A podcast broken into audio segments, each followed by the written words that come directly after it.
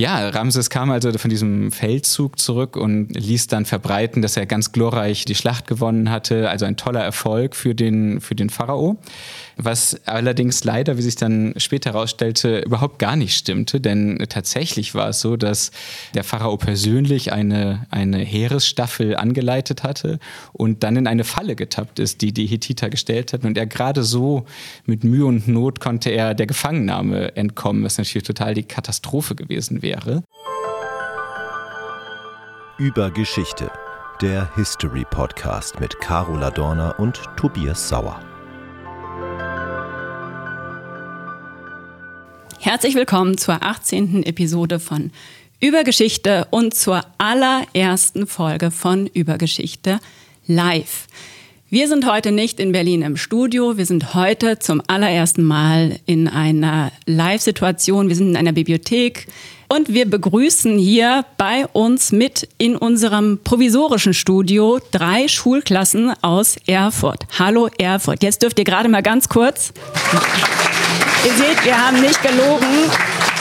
Wir haben um uns 50 Schüler. Ansonsten bin wie immer ich am Mikrofon, Carola Dorner, und mit mir im Studio ist Tobias Sauer. Hallo Tobias.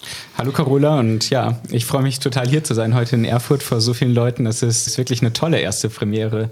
Toll, das einmal so, so zu erleben und ich finde das ist schon gleich eine ganz andere Stimmung irgendwie, als wenn wir im Studio sitzen, im dunklen, dunklen Kabuff, in dem wir uns sonst da immer treffen. Im dunklen Kabuff, wo jeder, wo jeder Schall geschluckt wird. Hier sind wir jetzt wirklich mehr in einer ganz anderen Raumatmosphäre. Es wird sich wirklich ein bisschen anders anhören, alles in der Aufnahme. Aber ähm, ja, ich, ich finde es auch mal ganz schön, irgendwie nicht, nicht immer nur zu dir zu sprechen, sondern wirklich in ähm, 50 Gesichter zu gucken. Ähm, Tobias, lasst uns zum Thema kommen. Worum geht es denn heute? Ja, heute geht es um ein Thema, das mich irgendwie schon lange beschäftigt und das ich irgendwie auch schon lange kurios und interessant finde. Es geht nämlich um Fake News in der Geschichte, also um Falschnachrichten aus allen Epochen, von der Antike bis zur Gegenwart. Fake News verbinde ich ja eigentlich immer mit Trump, aber du hast für Riff Reporter einen Artikel zusammengeschrieben, du hast zwölf Fake News aufgezählt. Du beginnst bei Ramses vor 4000 Jahren, du endest tatsächlich, glaube ich, auch mit Trump und wir sind ja ein History-Podcast. Warum interessiert uns das hier?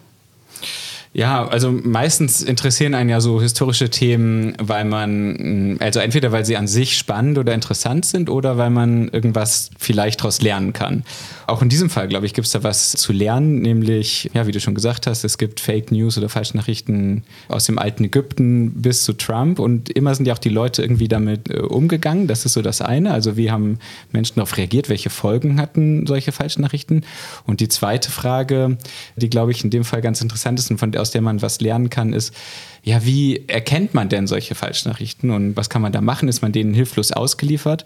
Und eine Berufsgruppe, die sich damit quasi immer beschäftigt, das sind eben Historikerinnen und Historiker. Die haben ja so ein bisschen das Problem, dass die nie live dabei waren, wenn irgendwas passiert, äh, sondern dass sie immer darauf angewiesen sind, dass irgendjemand darüber berichtet. Und sie müssen dann schauen, ja, stimmen denn diese Berichte überhaupt? Sind die wahr? Sind die falsch? Was sagen die überhaupt aus? Und ich glaube, dass man von diesem Vorgehen kann man, glaube ich, auch fast lernen, wenn, wenn wir mit Falschnachrichten oder mit möglichen Falschnachrichten konfrontiert sind. Das sind wir ja eigentlich fast jeden Tag. Ja, lass uns da nochmal drauf kommen. Das ist so ein bisschen unser journalistisches Metathema heute, Quellenkritik. Aber lass uns nochmal anschauen. Du sagtest ja auch, wir sind heute immer wieder mit Fake News konfrontiert. Heute erreichen sie uns meistens übers Smartphone, über alle möglichen Wege. Aber wie war das früher? Wie ist das bei den anderen Geschichten gelaufen? Erzähl doch mal ein, zwei von diesen historischen Fällen. Wir haben Ramses jetzt schon mehrfach erwähnt. Wie war das bei Ramses? Der hat ja auch die Medien seiner Zeit genutzt. Ja, und wer war Ramses eigentlich? Wer äh, Ramses, war Ramses überhaupt? Basan, okay. Ramses war, war ein ägyptischer Pharao, das heißt, das ist schon ewig her, das war vor drei, über 3000 Jahren, um 1200 vor Christus.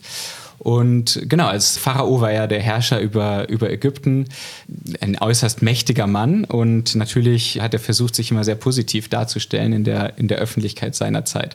Smartphones gab es nicht, über die er irgendwie seine Propaganda hätte streuen können. Also hat er das gemacht, was man damals machte. Man hat Säulen anfertigen lassen durch Steinmetze und es gab auch so Papyri, also so Art von Papier, auf dem man, auf dem man schreiben konnte. Und auf diesen Säulen und in diesen Schriften hat er seine großen Taten feiern lassen. Unter anderem eine, es gab einen Krieg, eine Schlacht gegen die Hethiter. Das ist ein anderes Volk, das ein bisschen weiter nördlich lebt, ungefähr im heutigen Syrien, in der heutigen Türkei. Und ja, Ramses kam also von diesem Feldzug zurück und ließ dann verbreiten, dass er ganz glorreich die Schlacht gewonnen hatte. Also ein toller Erfolg für den, für den Pharao. Was allerdings leider, wie sich dann später herausstellte, überhaupt gar nicht stimmte, denn tatsächlich war es so, dass der Pharao persönlich eine, eine Heeresstaffel angeleitet hatte und dann in eine Falle getappt ist, die die Hethiter gestellt hatten. Und er gerade so mit Mühe und Not konnte er der Gefangennahme entkommen, was natürlich total die Katastrophe gewesen wäre. Und zurück in Ägypten, gerade so davongekommen eben, entschied er, dass das auf gar keinen Fall irgendjemand erfahren darf. Also das musste auf jeden Fall geheim bleiben und ließ dann die Steinmetze verkünden, was für einen tollen Sieg er eben mhm. äh, eingefangen hätte. Und weil damals eben keine Smartphones vorhanden waren, war das auch nicht ganz so leicht, das rauszufinden, dass es, dass es jetzt eine Falschnachricht war oder eine Fake News. Und deswegen kann man davon ausgehen, dass das auch erstmal niemand erfahren hat, den Leute erstmal darauf angewiesen waren, das so auch zu glauben. Also das Ding ist für Ramses komplett aufgegangen, oder? Ja, das sieht erstmal so aus. Also es gibt jedenfalls keine Berichte, dass das irgendjemand nicht geglaubt hätte. Was aber ganz lustig ist oder interessant finde ich, also das ist die erste Fake News, die jemals, also von der wir wissen. Wahrscheinlich mhm. ist es nicht die erste, die es jemals gab. Wahrscheinlich in irgendwelchen Höhlen auch schon mal irgendwelche Angebereien von irgendwelchen äh, Steinzeitmenschen. Mhm, das kann ja. sein, aber das ist die erste, die bekannt geworden ist mhm. und von der wir also, die also aufgeflogen ist, wenn auch nicht zur, ja. zur Zeit der selbst. Und da gibt es noch eine andere Premiere, die direkt dazu eine Rolle spielt. Diese, dieser Krieg gegen die Hittiter lief ja nicht so super für die Ägypter und kurz darauf haben die Ägypter und die Hittiter dann auch den ersten Friedensvertrag geschlossen, den es in der Geschichte jemals gab. Also das heißt, kurz danach gab es noch eine, gleich eine zweite ja.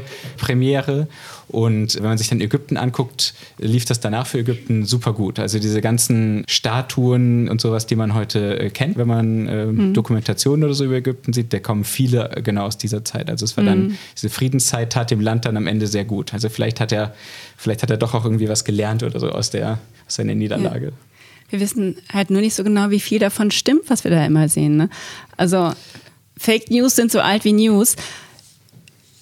Welche Geschichten hattest du noch ausgegraben? Du hast ja wirklich zwölf dieser, dieser Fake News aufgeschrieben. Du fängst an mit Ramses, es geht weiter mit Kaiser Konstantin und wir enden, glaube ich, bei Trump.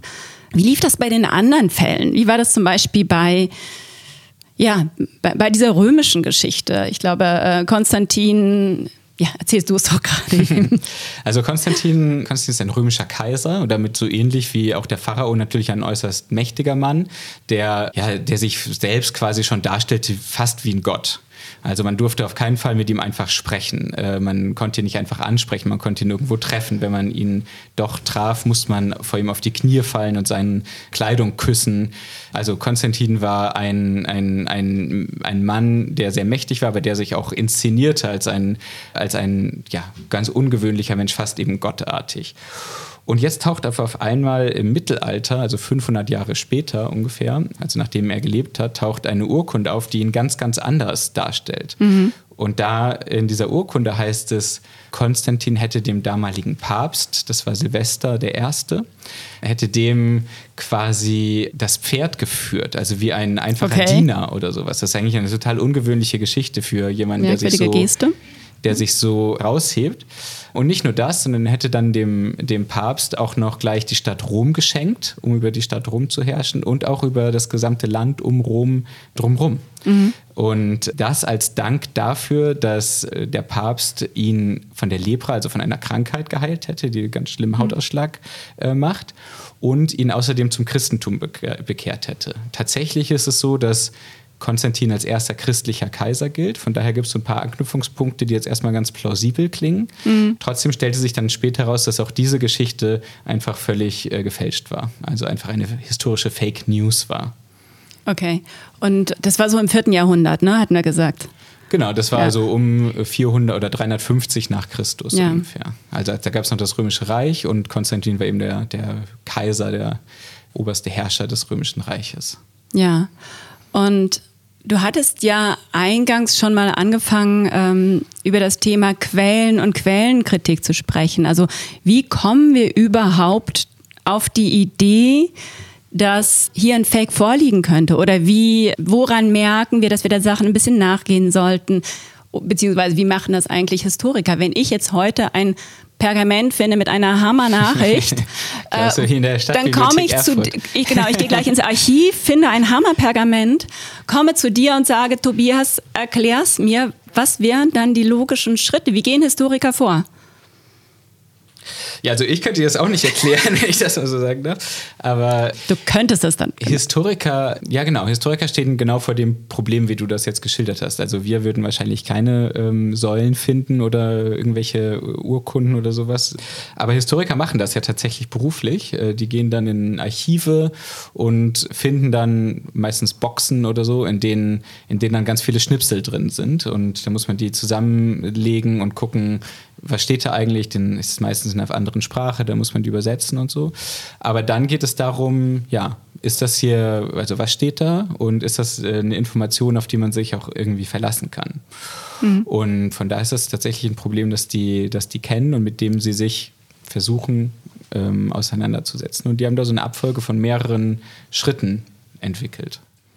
Ka- Kannst du die Schritte mal, mal nennen? Also welche klassischen Schritte sind das? Ich gehe jetzt gleich ins Archiv, finde dieses Pergament, steht drauf, Konstantin war gar nicht in, nee, Konstantin äh, erklärst du vielleicht später nochmal, aber ich weiß jetzt gar nicht, was da draufstehen könnte. Jedenfalls irgendeine Hammernachricht. Und was sind jetzt die Schritte? Also der erste Schritt ist, ist einer, der, glaube ich, uns allen eigentlich am schwersten fallen würde. Das ist nämlich zu sagen, also vor allem, wenn man glaubt, man hat hier was Sensationelles entdeckt, erstmal äh, ruhig bleiben. Also der erste Schritt ist... Äh, Nicht raushauen. Also vor allem, wenn irgendwas ganz Unglaubliches, weil es was ganz anderes ist, als man bis jetzt dachte oder so. Also man hätte jetzt hier was wirklich ganz Neues entdeckt, dann ist, ist, die, ist die erste Aufgabe sozusagen erstmal tief einatmen und ruhig bleiben und, und jetzt nicht sofort hingehen und, und das sofort für bare Münze nehmen, sondern erstmal Kontenance. So. Das ist der erste Schritt. Und dann beginnen Okay. die eigentlichen. Erster Schritt durchatmen. Genau. Zweiter Schritt? Zweiter Schritt, das sind dann die Schritte sozusagen der Quellenkritik, so nennt sich diese Methode. Also man unterzieht die Quellen, die Funde einer kritischen Prüfung. Und der erste, der der erste Schritt dieser Quellenkritik im engeren Sinne sozusagen ist, dass man äh, eine sogenannte äußere Quellenkritik durchführt. Und das bedeutet, man schaut sich erstmal an, ja, was, was haben wir hier eigentlich vorliegen? Das heißt zum Beispiel bei, äh, bei Ramses, bei dem Pharao, ja, hier hat man jetzt zum Beispiel eine Säule, in die ist irgendwas reingehauen. Also man beschreibt das so ganz nüchtern erstmal, was, was haben wir hier überhaupt? Also das Material. das Material, genau. Und wenn die Säule aus Beton ist, weißt du genau, das kann nicht vor 4000 Jahren gewesen sein. Genau, man kann also schon da sich genau angucken, ist das überhaupt plausibel, kann, ist das überhaupt möglich? Und wenn man jetzt, wenn du sagst, wäre jetzt eine Betonsäule, Beton ist ein relativ neues Material, das gab es damals noch gar nicht, da hat man nur einfach Steine genommen, auf die man was draufhauen konnte, dann weiß man schon, ja, also hier stimmt irgendwas nicht. Also von daher, das wäre dann, wär dann ein schlechtes Zeichen dafür, dass das eine, ein Original ist. Aber man kann auch alle möglichen anderen Materialien erstmal überprüfen. Also Papyri, hatte ich vorhin schon mal gesagt, so eine Art von Papier wurde im alten Ägypten draufgeschrieben. Wenn das jetzt ein anderes Material ist, dann passt das eben auch nicht. Also man guckt erstmal, was ist das für ein, für ein Material. Da gibt es ja ganz, ganz viele unterschiedliche Materialien und auch bis in die heutige Zeit geht das. Und was wäre dann, gut, wir haben das Material geprüft, Ma- Material stimmt. Was ist jetzt der nächste Schritt? Was machen wir dann? Der nächste Schritt ist dann, also angenommen, man findet da nichts, dann kann man im nächsten Schritt sich mit dem, mit dem Inhalt sozusagen der, der Quelle beschäftigen. Das heißt dann die, die innere Quellenkritik. Und da guckt man, ist der Text in sich überhaupt schlüssig und plausibel? Also ist der, gibt es da viele Widersprüche? Ist der klar, also macht der, ist der sinnvoll oder gibt, ergibt er überhaupt keinen Sinn, ähm, dieser mhm. Text. Das ist ein, eine dieser Schritte. Da kann man zum Beispiel dann auch schauen, ja, welche Jahreszahlen werden genannt oder welche Ereignisse werden genannt. Dann kann man ungefähr abschätzen, zu welcher Zeit spielt diese, äh, mhm. spielt diese Quelle oder äh, genau, welche Geschichte wird da, wird da erzählt. Das ist deshalb wichtig, weil eben nicht immer steht da direkt das Datum drauf. Ne? Also da mhm. steht nicht immer, heute ist der, was ich was, 4. Mhm. April 444, sondern okay. meistens steht einfach gar nichts oder da stehen dann irgendwelche anderen Sachen. Heute ist der, heute ist Ostersonntag oder so. Dann muss man erstmal gucken. Im Jahre des Herrn irgendwas. Da muss ja. man erstmal rausfinden, wann war denn der Ostersonntag? Okay. Das ist ja, wechselt ja das Datum. Also es ist alles gar nicht so einfach. Ja. Und da muss man dann genau diese Quelle prüfen. Und manchmal findet man dann auch schon Unstimmigkeiten, dass dann mhm. Daten nicht sein können oder dass dann Sachen erwähnt werden, die eigentlich erst viel später wären oder so. Dann ist auch ein Hinweis darauf, dass irgendjemand später die Quelle, oder nicht nur ein Hinweis, ist eigentlich schon ein Beweis, dass die Quelle dann irgendwann später gefälscht wurde. Mhm, okay. Du hattest mal erzählt, gerade dieses Beispiel mit der konstantinischen Schenkung das, das war doch genau, wenn ich das richtig verstanden habe, so ein Fall, oder? Das war doch innere Quellenkritik, wie das dann rausgefunden wurde.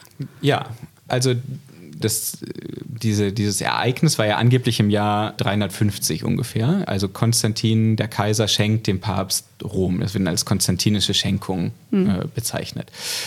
Und diese Quelle tauchte irgendwann auf als, als Urkunde und etwa 1000 Jahre nachdem diese Geschichte spielen sollte, also ungefähr 1400, hat ein Wissenschaftler, wenn man so will, ein Philosoph, diese, sich diese Quelle ganz genau angeschaut und hat die dann auch genau analysiert, sich den mhm. Text genau durchgelesen. Und da fiel ihm eine Unstimmigkeit auf, die eigentlich nicht, nicht sein konnte.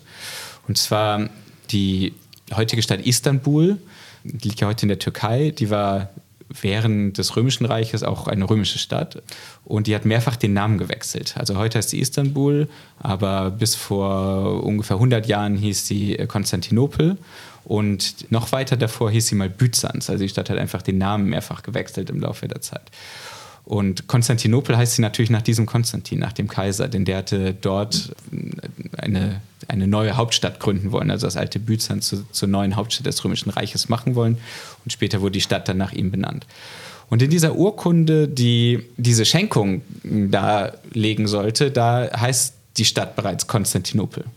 Und diesem Philosophen fiel auf, dass die Stadt eigentlich erst viel später umbenannt wurde. Das heißt, mhm. es konnte eigentlich also nicht sein. Damals hieß die Stadt noch Byzanz, aber in der Urkunde wird sie schon Konstantinopel genannt. Es passt okay. also überhaupt nicht zusammen. Das heißt, für den Philosophen war klar, dass irgendjemand später geschrieben haben musste, der nur den neuen Namen der Stadt kannte mhm. und den alten nicht und deswegen in diese okay. Urkunde auch einfach diesen neueren Namen Konstantinopel reingeschrieben hat. Mhm. Und so fiel, diese, fiel ihm diese Fälschung dann auf. Okay, aber auch hier sehr wirkungsvoll, denn Rom ist ja heute noch in der Hand der Päpste und naja, zumindest so zum Teil. zum gehen. Teil. ja. Aber ähm, ja, also, aber du hast recht. Also die, die, ja. ähm, die Päpste waren da schon lange Herrscher über Rom ja. und über die Gegend um Rom und blieben das auch danach. Also das ist dann rausgekommen, aber es hat jetzt keine, keine Konsequenz in dem Sinne. Ja. Also wenn ich jetzt hier nochmal zurückgehe zu meinem Pergament, was ich gleich im Archiv äh, ausgrabe, und da steht dann irgendwas über Istanbul im Jahr 1520, dann merkst du sofort, Istanbul gab es im Jahr 1520 gar nicht. Das ja, hieß genau. damals Konstantinopel. Genau. genau. Oder ja. ähm, weiß nicht, mir fällt jetzt so spontan nichts ein, aber man könnte bestimmt was auch machen, so mit Deutschland, Wiedervereinigung und zwei Staaten und so, wenn das jemand ja. dann irgendwie falsch äh, hinkriegt oder so, dann, dann würde man sagen, da stimmt irgendwas nicht. Also das wäre ein Beispiel für diese innere Quellenkritik. Okay ich glaube, ich probiere es gar nicht mit unseren äh, Einspielern. Wir haben immer Rubriken in unserem in unserem Podcast. Und ich frage dich jetzt einfach ganz offen, gab es für dich eine Überraschung des Monats? Die Überraschung des Monats. Wir haben ja immer die gleichen Rubriken, deswegen kann ich mich auf die Frage immer so ein bisschen vorbereiten. Äh, der Rest ist nicht geskriptet übrigens. Im Gegensatz zu den anderen Fragen.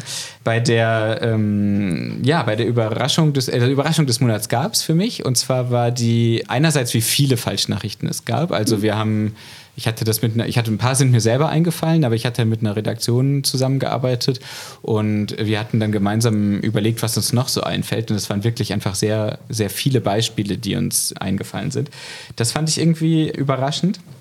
Und dann fand ich gleichzeitig interessant, dass so Geschichten, die so lange her sind, wie die von dem Pharao, hm. die fand ich irgendwie so ein bisschen ulkig oder witzig. Während ich so moderne, also Falschnachrichten aus der heutigen Zeit, die finde ich eher, keine Ahnung, bedrohlich oder so. Also ich finde ja. die heute sch schwieriger und, und, und, und unangenehmer im Gegensatz zu denen von früher, die ich dann irgendwie auch ganz witzig einfach finde. Ja, vielleicht auch, weil wir uns in den Verlauf der Geschichte ja schon wir kennen ihn ja nur so, wie er ist. Aber erzähl doch vielleicht nochmal, es waren ja einige aktuelle Beispiele auch dabei in deinem Artikel. Wir hatten eins gefunden zu, äh, da spielte tatsächlich Donald Trump eine große Rolle. Warum ist es eigentlich so, dass wir immer, wenn wir Fake News sagen, sofort an Donald Trump denken? Ich glaube, er hat dieses Wort auch so ein bisschen gekapert, oder? Ja. Gute Frage. Keine Ahnung, also diese Fake News-Geschichte kam ja so vor ungefähr zehn Jahren, würde ich sagen, zum ersten Mal so richtig auf, als, äh, als wirklich Donald Trump ja pausenlos beim Lügen irgendwie erwischt wurde auch. Ja. Und er selbst diesen Begriff auch benutzt hatte. Das ist übrigens fast, wir haben noch eine zweite Rubrik, die Panne des Monats. Die Panne des Monats. Ja, weil, also mir fiel dann auch bei der Arbeit mit dem Thema irgendwie auf, dass der Begriff ganz schön schwierig sein kann, irgendwie, mhm. weil dieses Fake News tatsächlich, glaube ich, das erste Mal von Donald Trump benutzt wurde oder ich habe es das erste Mal so mitbekommen. Aber der meinte das Ganze anders. Also wir verstehen das ja heute als Falschnachrichten, mhm. aber er hatte damit reale Nachrichten als Falschnachrichten bezeichnet und seine Lügen ja als alternative Fakten oder aus seinem Umfeld wurden seine Lügen als alternative Fakten dargestellt. Das ist also, ein wunderbarer Begriff halt oder so, alternative Fakten. Ja, ja, schrecklich eigentlich. Auf jeden Fall war das ja so genau einmal umgedreht irgendwie und das ist mir aber auch erst so richtig klar geworden eigentlich, als ich mit dem Thema ähm, mich dann beschäftigt hatte. Mhm. Äh, also eigentlich ist der Begriff so ein bisschen, bisschen schwierig und was ich dann auch, äh, was mir dabei auch auffiel, war, dass wir eigentlich ganz schön viele Sachen als Fake News bezeichnen. Also sowohl mhm. Fälschungen mhm. direkt als auch Lügen. Mhm. Ich bin mir gar nicht so genau sicher, ob jede Lüge dann auch gleich automatisch eine Fake News ist oder nur wenn sie irgendwie eine bestimmte Reichweite erzielt, weil sie da irgendwie über Social Media verbreitet wurde oder so. Also ja, am Ende war das, fand ich dann, also es uferte so aus. Man fand auch so viele ja. Beispiele, weil, weil wahrscheinlich einfach so viel gelogen wird und mir dann nicht ja. so ganz klar war, wo wir. Und weil wir es genau leichter teilen können, glaube ich auch. Wie meinst du das? Naja, wir, wir hauen es ja nicht mehr in den Stein. Bei uns geht das ja zackig irgendwie über Messenger, über Social Media raus. Und ich glaube, dadurch kommt halt viel in die Welt. Viel ist aber auch Unachtsamkeit. Mhm. Ja, und eben nicht so dieses erstmal durchatmen, innehalten, gucken, kann es überhaupt richtig sein, weil ja. ich gerade im Klassenchat erfahren habe oder haue ich es einfach direkt weiter über, mhm. über Twitter, heißt seit langer Zeit schon X, ich kann es mir trotzdem nicht merken, und mache ich es dadurch zu einer größeren Nachricht. Ja, genau. Wir haben ja ganz am Anfang gesagt, also ich habe die These aufgestellt, vielmehr, dass wir daraus ein bisschen selber was lernen können. Jetzt ist natürlich die Frage, äh, was können wir denn daraus lernen? Und ich glaube, dass diese Grundidee eigentlich das ist, was uns helfen kann. Also diese, diese Schrittfolge. Also wenn man sagt, erstmal, also der erste wichtigste Schritt ist erstmal, wenn man jetzt irgendwas Sensationelles hört heute, also wir selbst, dass man sagt, also erstmal Ruhe bewahren, irgendwie erstmal durchatmen und das nicht sofort teilen. Weil viele Nachrichten spielen ja oder viele Sachen, die auch über Social Media und so zugespielt werden, spielen ja auch mit Emotionen. Die sind dann skandalös oder die sind schockierend. Das sind ganz schlimme Nachrichten aus Kriegen oder so. Und die, also ich weiß nicht, wie es dir geht, aber also bei mir ist es schon, ich würde nicht sagen, dass ich es immer schaffe, diesen Impuls so zu unterdrücken, mhm. gerade wenn, wenn da sowas krasses einem irgendwie berichtet wird von irgendwem oder vielleicht sogar von Bekannten, das ja. weiter äh, gespielt wird. Und aber ich glaube, das wäre eigentlich der wichtigste Punkt, wäre erstmal wie die Historiker auch erstmal so durchatmen. Mhm. Und ich glaube aber auch, dass die nächsten Schritte, also nicht genau so, wie die das machen, aber so von der Grundidee, dass die uns helfen können, mit dem Thema umzugehen. Mhm. Also wenn man sich diesen Schritt noch überlegt, dass diese äußere Kritik ist ja, dass man sich anguckt, okay, was haben wir hier eigentlich? Und das können wir natürlich auch machen. Also wenn man zum Beispiel nur einen Videoausschnitt oder sowas hat, dass man sich irgendwie nochmal kurz klar macht, ah ja, okay, das ist ja nur ein Ausschnitt, nicht das ganze Video. Wir wissen mhm. gar nicht, was vorher oder danach passiert ist oder links und rechts. Also, dass man sich das einfach bewusst macht. Muss ja nicht heißen, mhm. dass es falsch ist, aber dass, dass man sich das einfach nochmal klar macht. Oder wenn das ein Textausschnitt ist, so ein Zitat von jemandem, der und der oder die und die hat das gesagt. Krass. dass man dann nochmal sich kurz überlegt, hat die denn nur das gesagt oder war da noch mehr? Und Ja. kann man irgendwie zu dem. Was wurde geschnitten? Ja, wie kann man zu dem Original vielleicht kommen? Also gibt es irgendwie die Möglichkeit, die Rede oder sowas komplett zu sehen? Ist das irgendwie möglich? Geht ja nicht immer, ist nicht immer möglich, aber man kann sich überlegen, ob man das schaffen kann, ob man da näher ans, ans Original rankommt. Näher an die Quelle ran, näher an den Text ran? Oder wenn aus einer Studie immer nur eine Zahl veröffentlicht wird, dass man sich dann überlegt, so, wie sieht denn eigentlich der Rest der Studie an, aus? Also wir werden nicht anfangen, alle Studien zu lesen, aber dass man trotzdem mal versucht, näher an diese Quelle ranzugehen. Oder, gut, was wir heute äh, viel haben, was wir, oder was auch viel geteilt wird, sind KI-generierte Bilder. Genau, ja. Der also- Papst im Daunenmantel. Genau, also das wäre ja auch so eine Sache, dass man sich das mal anschaut, ist das ein Originalbild, glaubt man das oder glaubt man, dass es, ähm, welche Anzeichen gibt es dafür, dass es äh, auch gefotoshoppt, also nicht, gar nicht alles immer KI, aber mein, wer, äh, was ist in Memes reinkopiert und so. Also ich glaube, dass man da mit, dieser, mit diesem Schritt der äußeren Kritik, dass man sich einmal so klar macht, okay, was haben wir hier eigentlich vor uns liegen, was ist das eigentlich? Und äh, manche Sachen fallen da vielleicht schon auf, also schlecht gefotoshoppte Bilder oder, Ja. oder so ein KI-Bild, ähm, wenn, wenn man dann irgendwie sieht, ah, die Person hat sechs Finger an der Hand oder so, dann Oder zwei rechte Hände. dann scheint es ja jetzt nicht so ganz zu passen. Schon mal, dann ja, kann man auch mal ein bisschen vorsichtiger sein. Ja. Okay. Naja, und dann, wenn ich es noch ergänzen darf, den, den, ähm, den dritten Schritt, also diese, diese innere Kritik, das kann man natürlich ebenfalls dann nochmal machen. Also passt das zusammen? Ja. Äh, Ist das, klingt das plausibel? Also ich bekomme zum Beispiel bei, wenn man, keine Ahnung, im Internet auf irgendwelchen Seiten, dann gibt es häufig so Werbung, wo dann auch so de facto ja gefotoshoppte Bilder sind, wo dann irgendwie so ein Ausschnitt, so ein, so ein Bildschirmfoto ist von der Tagesschau oder sowas und dann äh, steht da drüber als, als Schrift irgendwie sensationell Forscher finden raus, das Punkt, Punkt, Punkt, Punkt. Und dann Ja. eigentlich weiß man genau, so sieht es nie aus bei der Tagesschau. Also es kann eigentlich, kann eigentlich nicht sein. Es klingt eigentlich Ja. total unrealistisch, dass das wirklich äh, von denen ist.